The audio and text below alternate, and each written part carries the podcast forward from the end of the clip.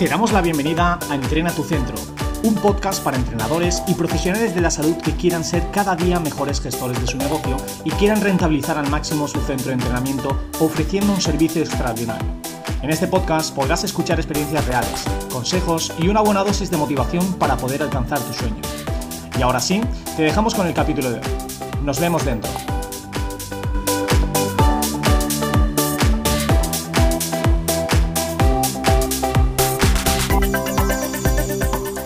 Bueno, estamos grabando.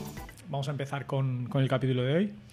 Bienvenidos chicos, bienvenidos a Entrena tu Centro, eh, bienvenidos a este nuevo capítulo en el que vamos a hablar de 10 detalles que van a marcar la diferencia para poder ofrecer un servicio excelente. Como sabéis, eh, continuamos eh, con nuestro método, queremos seguir ayudándoos en todo lo que podamos para, para que podáis aprender, para que podáis sobre todo identificaros con, con lo que pasa en el día a día de un centro de entrenamiento. Así que hoy estamos aquí un día más para poder ofrecértelo totalmente gratuito. Estamos aquí para poder ayudarte. Adelante, Adri, vamos con, con el primero si quieres eh, comentar tú algo y, y nos ponemos en marcha. Bueno, pues eh, bienvenidos, como ha dicho Dani, y vamos a hablar de esos detalles. Eh, hemos resumido en 10, pero también es verdad que nosotros eh, hemos creado un documento donde hablamos de 50 detalles para ofrecer un servicio excelente. Lógicamente, como el podcast no queremos que dure una hora, vamos a hacer los 10, los 10 que consideramos como la base de lo que pueden hacer que los demás también surjan por, decirlo así. También decir que estos detalles no tienen nada que ver con la experiencia que tú puedes generar con el entrenamiento en sí, sino con eh, la experiencia que vas a generar en cuanto a el entorno, la forma en la que ofreces el entrenamiento y todo este tipo de aspectos, ¿vale? O sea que no tiene nada que ver con si tu entrenamiento está mejor o peor programado, ¿vale? Eso damos por hecho que debemos de hacer este tipo de cosas eh, de la mejor manera posible. Así que vamos con ello. Lo primero, eh, una de las que yo quiero resaltar y creo que eh, es muy importante es realizar una buena bienvenida. ¿Por qué digo que es muy importante? Porque al final, como siempre nos han dicho, solo hay una oportunidad para generar una buena primera impresión. Así que si genero una buena primera impresión y hago una buena primera bienvenida, seguramente ya todo empiece con mejor pie. Y hay aspectos que puedes tener en cuenta para, para ello. Lo primero, si antes de venir tu cliente al centro va a recibir con un correo con información, pues sea un poquito también original en este correo e intenta también, pues a lo mejor que ya te conozcan un poquito más o qué se va a encontrar allí. Así que resuelve las principales dudas que sabes que se puede encontrar. Luego también sería muy interesante que para realizar una buena bienvenida eh, sepas cuando esa persona va a venir, eh, pues estés preparado para ello.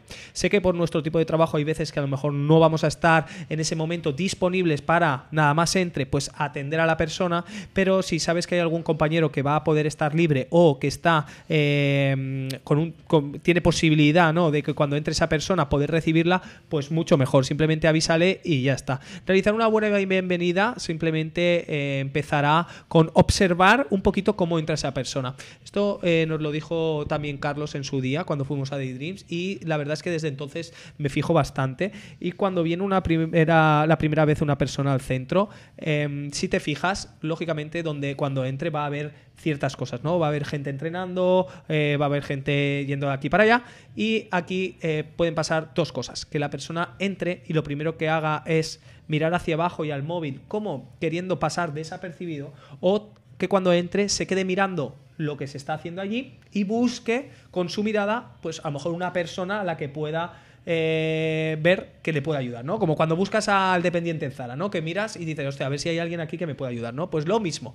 Entonces, eso también nos puede dar una indicación luego de cómo eh, esa persona llega, de cómo me voy a a cómo me voy a defender con esa persona ese día. Si una persona ha llegado y se ha metido en su móvil, seguramente sea una persona bastante más tímida y deberemos de intentar ir poco a poco que ese día pues vaya saliendo de esa sensación y generando más confianza. A lo mejor llega una persona y llega con otra actitud, pues puedo jugar también con eso, ¿vale? Y sobre todo, pues intentar que ese día, esa persona, nosotros tenemos una, una frase clave, ¿vale? Que es que esa persona salga de tu centro de entrenamiento hablando. Eh, nada más sale porque ha quedado con un amigo, en casa, en la cena con su pareja, con su familia, de dónde ha ido a entrenar hoy. Y qué ha pasado, es decir, qué experiencia ha tenido.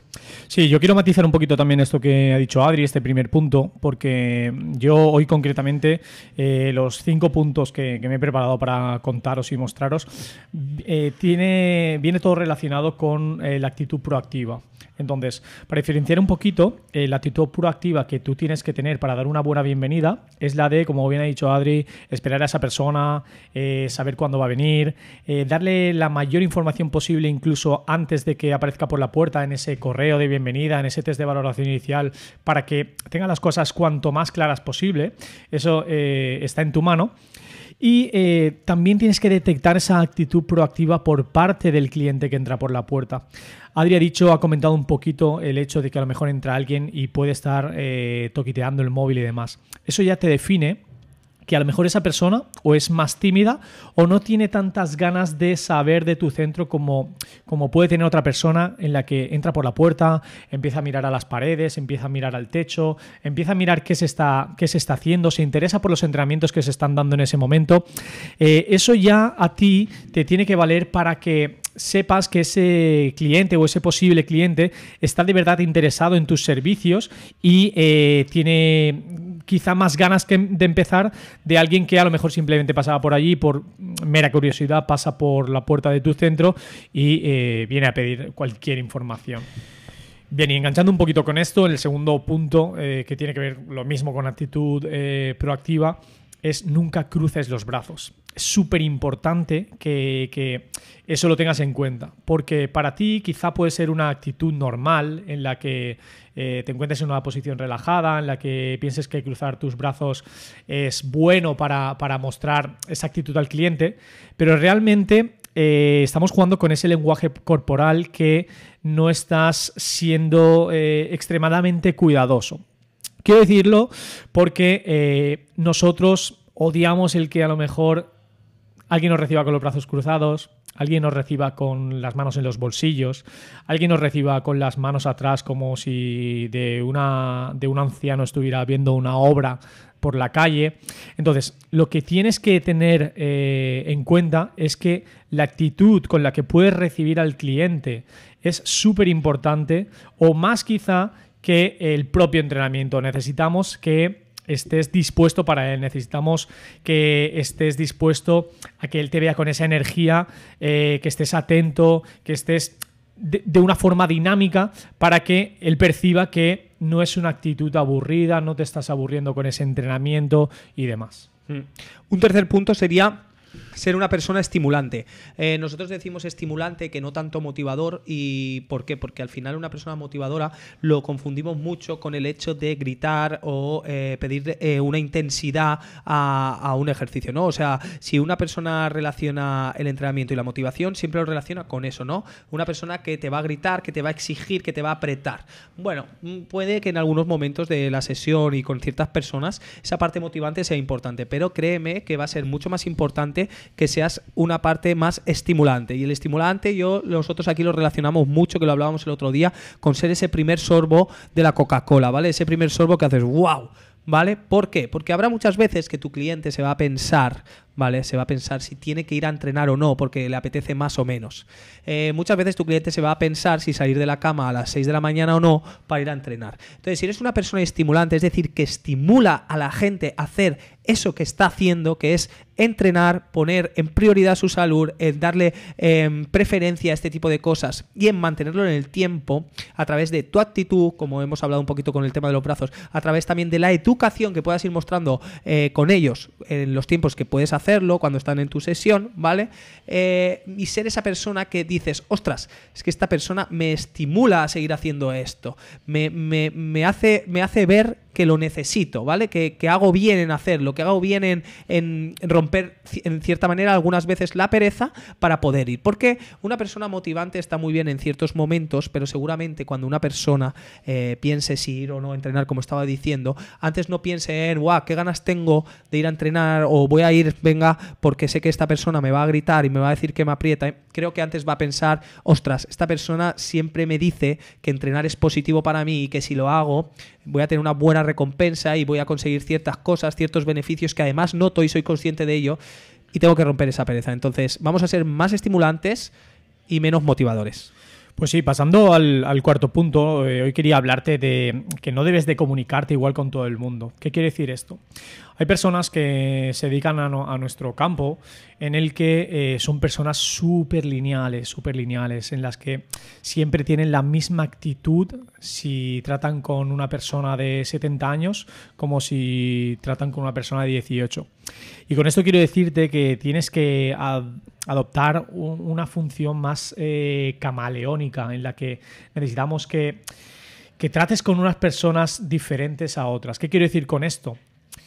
no es la misma actitud la que tienes que tener con un paciente con, cáncer, por ejemplo, en la que tienes que ir de una forma más eh, calmada, como más atenta y demás, que con una persona que a lo mejor viene más dentro del contexto del entrenamiento de fuerza a divertirse, eh, dentro de, ese contexto también a, poder olvidarse de, de su día a día. Entonces es importante que te adaptes también a la persona a la que, a la que vas a entrenar. Mm. Esto yo, eh, por resumirlo y simplemente puntualizar, al final lo llevo a nadie habla igual, o normalmente no habla igual con su padre y con su madre que con sus amigos. Pues va un poco por ahí. Eh, bueno, un siguiente punto que también eh, va a ser importante ¿no? para ofrecer este servicio excelente es, bueno, ya que nosotros digamos que estamos hablando de que es importante ofrecer un buen servicio en cuanto a la actitud, una de las cosas que demuestra actitud es eh, la puntualidad, ¿no? El estar ya eh, presente y 5 o 10 minutos antes de que tus clientes lleguen. Pues otra de las cosas que son importantes es respetar también la puntualidad de tus clientes. Entonces, si, si tus clientes son puntuales, tú debes de ser puntual también y debes de respetar esa puntualidad. Y, por ejemplo, llevado un contexto, si llevas un servicio de entrenamiento en grupo y ciertas personas han sido puntuales al empezar el entrenamiento y otras personas por X motivo, no pasa nada, llegan algo tarde, 5, 10, 8 minutos tarde, ¿vale? Tenemos que dar prioridad a la gente que ha sido puntual. Esto no quiere decir que esas personas que han llegado tarde no vayan a cogerse al entrenamiento, pero si yo en ese momento estoy explicando algo, no corto la explicación o no paro por completo de hacer algo o no digo una frase como, bueno, ahora que ya estamos todos, vamos a cogernos por aquí y así ya todos... Va no, no, o sea... Vamos a ir por donde íbamos y serán las personas nuevas las que tendrán que cogerse cuando puedan y deberán de ir de, seguir unos tiempos. Esto quiere decir que al final la prioridad en ese sentido va para la gente que ha respetado esa puntualidad o que pues lógicamente ha tenido pues esa consideración de llegar a su hora. Y sabemos que hay veces que la persona va a ser va a llegar tarde de manera esporádica, no pasa nada, la persona va a entrenar también. Lo único que no perdamos de vista el que se note que agradecemos y respetamos que la persona haya puesto de su parte para llegar puntual. Sí, totalmente. Yo quería también hablar de, un punto que, puede venir relacionado y nosotros somos defensores de la, de la, puntualidad, pero aparte, si puedes dar todavía una puntualidad más positiva, pues vamos a por ello. O sea, ¿qué quiero decir con esto?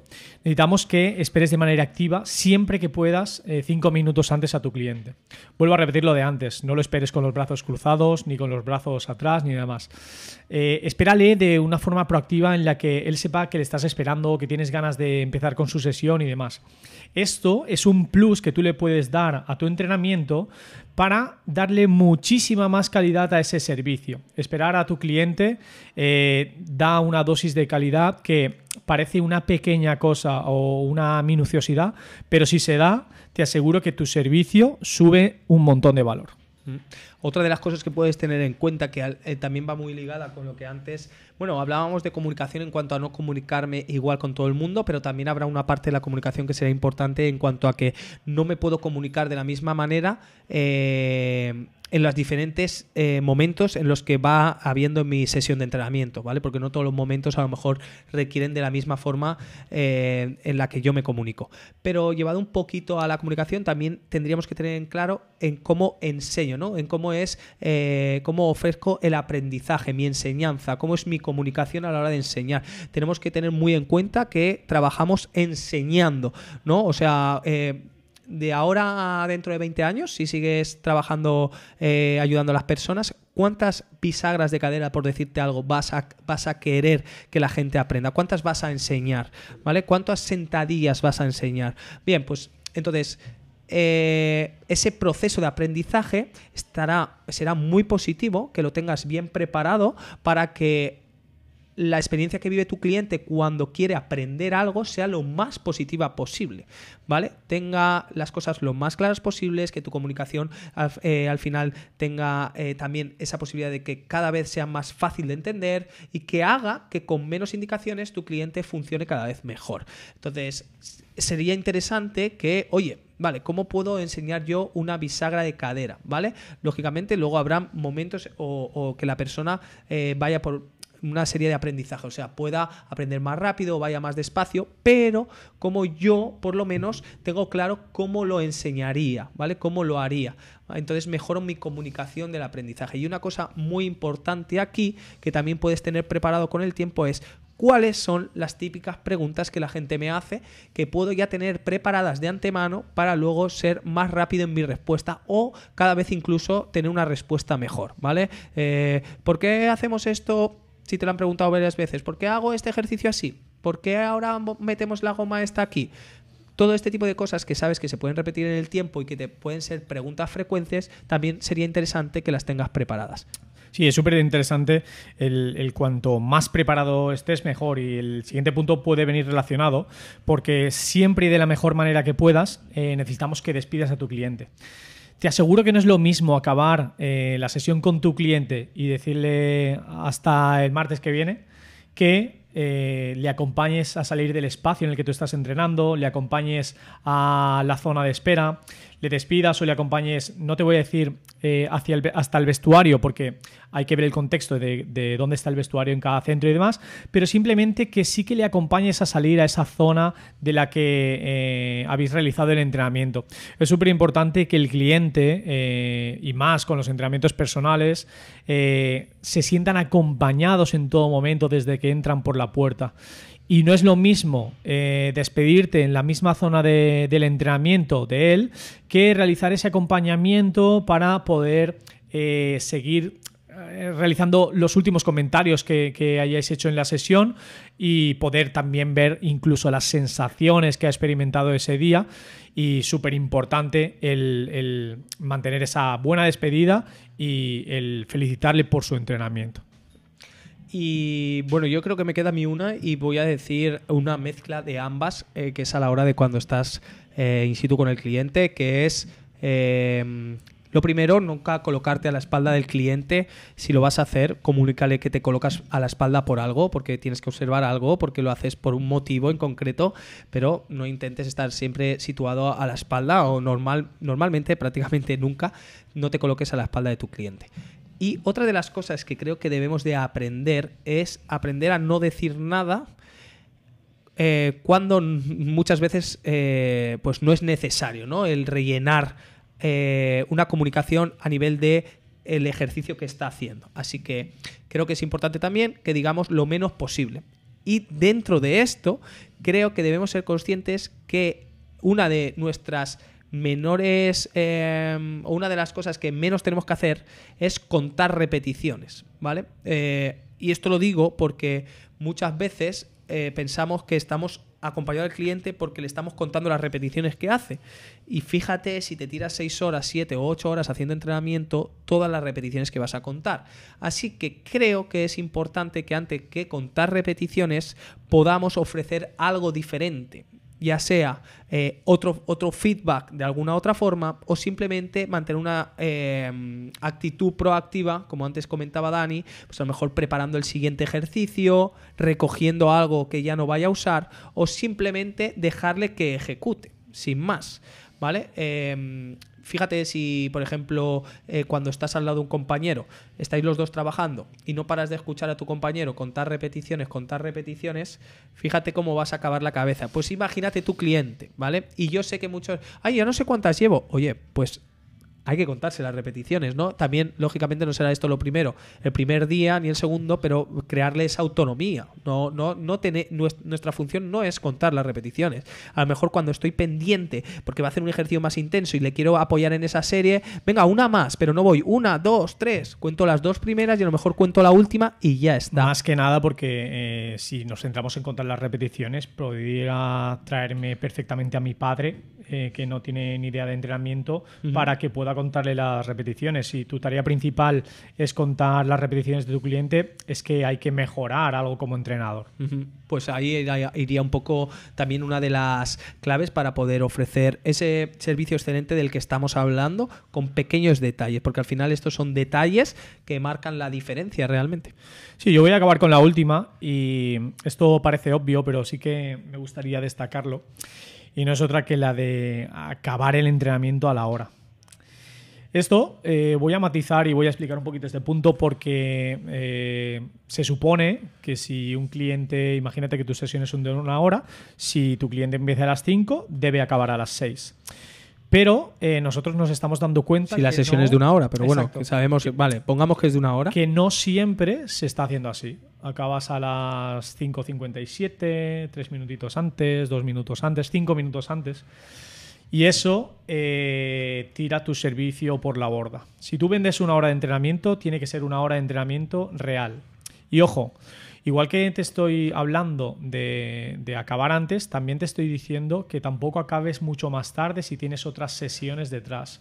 Una cosa es que sea tu última sesión y, decidas el, esperarte más con tu cliente porque lo requiere ese, entrenamiento, pero otra es que ya eh, por defecto sea siempre así.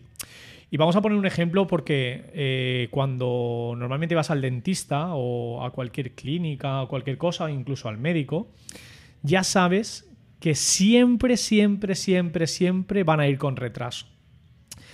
Eso viene porque hay o una mala planificación de las agendas o siempre hay muchos imprevistos en los pacientes que tengan ese día.